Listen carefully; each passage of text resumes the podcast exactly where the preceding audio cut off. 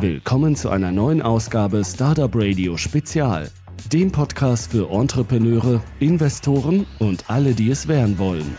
Hallo und herzlich willkommen. In dieser Folge feiern wir eine kleine Premiere, denn wir haben für dieses Interview einen Experten eingeladen, der uns begleiten wird. Einigen wird seine Stimme bekannt vorkommen. Hallo Özgür.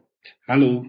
Und nun freuen wir uns auf unseren Gesprächspartner Julien von Feldwiss.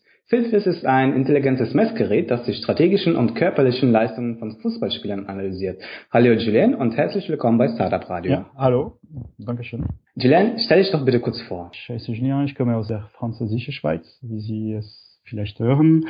Ich arbeite jetzt bei Fieldwiz zusammen mit zwei Freunden. Projekt haben wir als Fußballfans gemacht und äh, jetzt sind wir dabei, um darüber zu sprechen. Was hast du vorher gemacht? Ich habe einen äh, Background im Bereich ähm, Software und Informatik. Das passt sehr gut zu meinem Kollege, der einen Background im Bereich Elektronik hat und der andere im Bereich Finanz. Etzke, möchtest du auch hier übernehmen? Hallo, vielen Dank erstmal nochmal, dass ich dabei sein darf, Kirill. Es geht ja um die Thematik äh, Fußballanalysen und ähm, da würde ich ganz gerne erstmal fragen, wie es überhaupt zu dem Gedanken gekommen ist und äh, warum ihr euch mit dem, äh, was ihr tut, halt positionieren wollt auf dem Markt. Ja, klar, danke für die, die Frage. Das ist äh, für die Geschichte. Ich spiele Fußball jede Woche und einmal in die dritte Halbzeit, als wir zusammen gesprochen haben über das Spiel, kam das Thema, wie vielen Kilometer läuft ein, ein Spieler. Und das war halt Riesendebatte. Auch der Torhüter hat gedacht, ich mache acht Kilometer pro Spiel. Und dann habe ich gedacht, ja, es soll etwas geben, das uns die Antwort gibt. Und ich habe ein bisschen Recherche gemacht und habe herausgefunden, dass es Lösungen gibt. Aber diese Lösungen sind wirklich teuer und nur für die Elite gemacht. Ich habe zu der Kollege gesprochen, der äh, im Elektronisch ziemlich fit ist und dann haben wir gedacht, es gibt äh, eine Lösung, um etwas zu machen für, äh, für Amateure. Und so ist die, die Projekte da gekommen. Okay, das bedeutet also, die Zielgruppe ist ganz klar Amateurfußball? Ich würde sagen, das ist, das war die erste Zielgruppe. Unser Ziel, unser erstes Ziel war, was, war etwas unterhaltsam zu machen für Amateurspieler. Und seit wir die Prototypen entwickelt haben und Testen gemacht haben, haben wir gesehen, dass die, die größte Interesse kommt von Clubs. Ich würde sagen von Top-Amateuren bis zu beruflichen Spielern und semi-beruflichen Spielern und Clubs.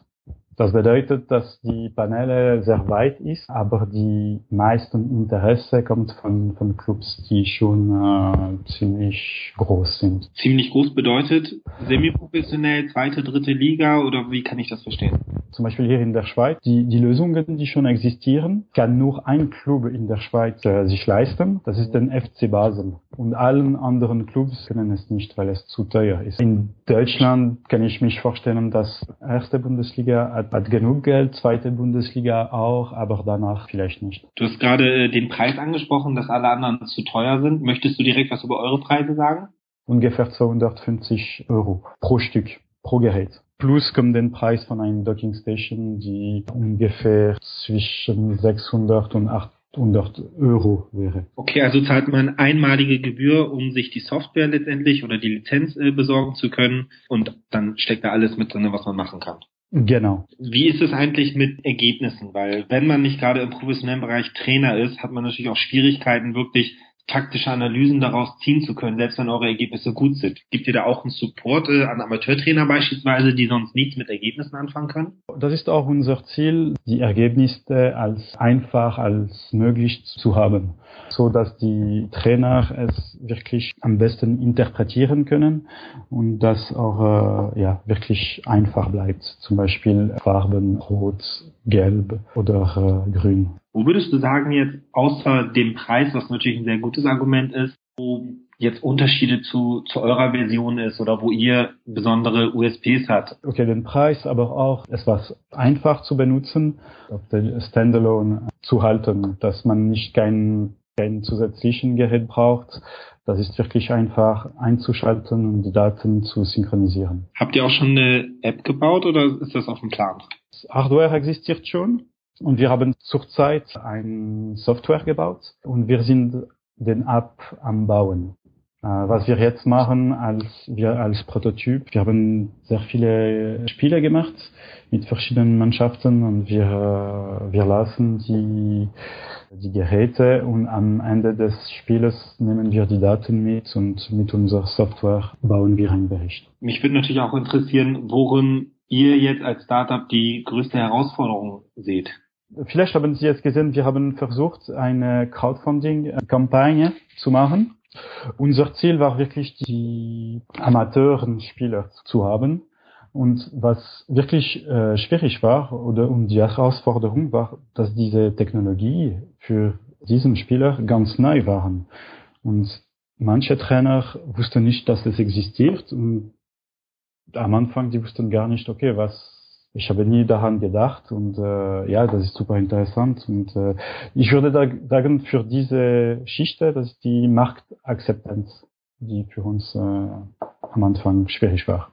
Aber für Clubs, die professionellen und semi-professionellen sind, dort haben wir viel mehr äh, Erfolg gehabt. Du hast es gerade selber erwähnt, äh, dass ihr in einer Crowdfunding-Kampagne äh, teilgenommen habt. Kiri, das ist vielleicht ein ganz guter Übergang dann wieder zu dir. Genau, Itzke, vielen Dank. Julien, genau. Ihr seid ja bei Indiegogo gestartet. Da würde mich am Anfang interessieren, aus welchen Gründen habt ihr euch für diese Crowd-Investing-Plattform entschieden? Es gibt ja sehr viele Plattformen. Wie seid ihr vorgegangen bei der Auswahl für eure Zwecke, die Plattform zu verwenden? Ja, klar. Wir haben etwas gesucht, das populär ist, aber als auch international. Und wir sind zu zwei Plattformen äh, gekommen. Das sind Kickstarter und Indiegogo. Die sind da auch sehr, ähm, auch sehr äh, tech-orientiert und es waren schon vielen oder solchen Art von Produkten dort, die viel Erfolg haben. Und für uns als Schweizer ist Kickstarter noch nicht zur Verfügung. Und dann sind wir zu Indiegogo gekommen.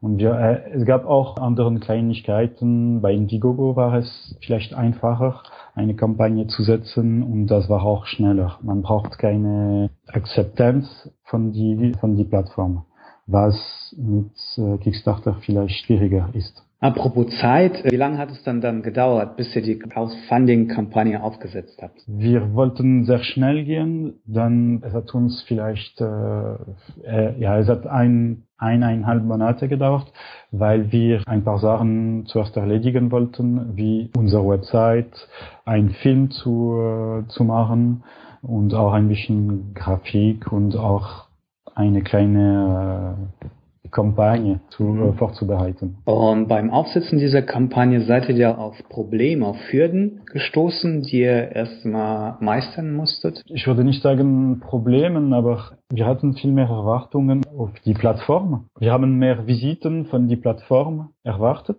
und man hat gesehen, dass die Visiten kommen äh, meistens nur auf unsere, unsere Kommunikation, unsere Arbeit. Das war vielleicht am Anfang die, die Überraschung würde ich sagen. Und man muss auch, sehr wichtig, ein bisschen Visibilität zu haben. Man muss auf die Top 30 äh, bleiben.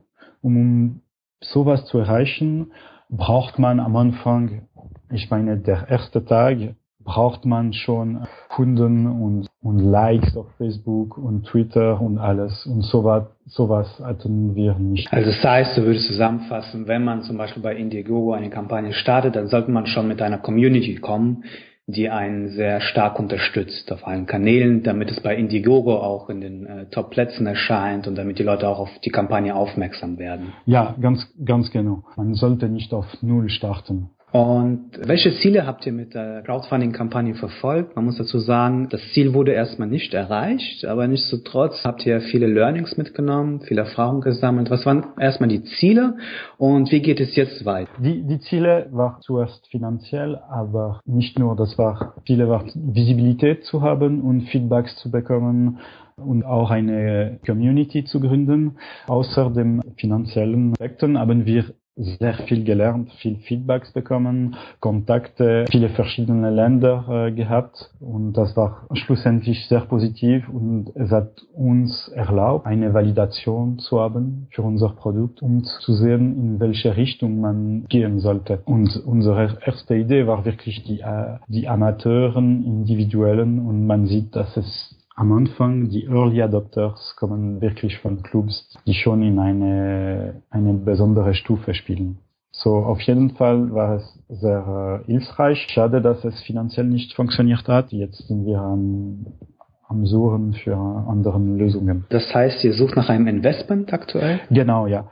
Jetzt suchen wir äh, Investment, äh, mehr in ich würde traditionellen Investment für Startups und äh, wir machen jetzt viele Präsentationen, besonders bei Business Angels. Auch dass das Indiegogo nicht geklappt hat, ist, ist nicht ein Problem, würde ich sagen. Es ist mehr ein, ähm, ein Vorteil. Da kann man sagen, dass wir schon unsere Hypothesen versucht haben und dass wir schon diese Antwort haben. So, das ist doch äh, vom Vorteil hier. Vielen Dank, Julian. Von meiner Seite war es erstmal. Özko, hast du noch eine Frage? Ja, schon gerne noch ein paar, paar Punkte ja, abklappern irgendwie. Ja, gerne. Schieß los. Also was, glaube ich, jeden interessiert, äh, weiß nicht, sagen dürft, wäre natürlich, wer schon zu euren Unterzeichnern gehört. Also was, was für Mannschaften habt ihr schon, die mehr als interessiert sind oder wo ihr vielleicht schon äh, Verträge mit abschließen konntet? Das ist meistens in der Schweiz. Das ist doch sehr äh, interessant, weil einige Mannschaften in offiziellen Spielen gespielt haben, äh, in die, äh, in die zweite, das ist meistens in die zweite Liga. Äh, aber das war, das sind halt schon professionellen Mannschaften in Lausanne. Das ist auch in Genf. Äh, wir werden im äh, Trainingslager von FC Zürich dabei sein. So, das ist die erste, erste Liga. So, sie spielen nächste Woche in Deutschland in Mönchengladbach im Europa League und von GC Zürich haben wir auch Interesse. Okay, schon interessante, namhafte äh, Mannschaften. Interessant für mich als Fußballfan, das ist auch äh, wirklich toll, mit diesen Leuten zu, zusammenzuarbeiten. Gut, das war's an Fragen von meiner Seite aus. Danke. Ich danke euch. Dann würde ich sagen, schließen wir die Runde und äh, danken dir nochmal für deine Zeit, äh, für das Interview und überlassen dir den Schlusssatz. Danke euch für die Gelegenheit. Äh, ich entschuldige mich nochmal für mein Deutsch und wünsche viel, äh, viel Erfolg an Startup Radio. Vielen Dank.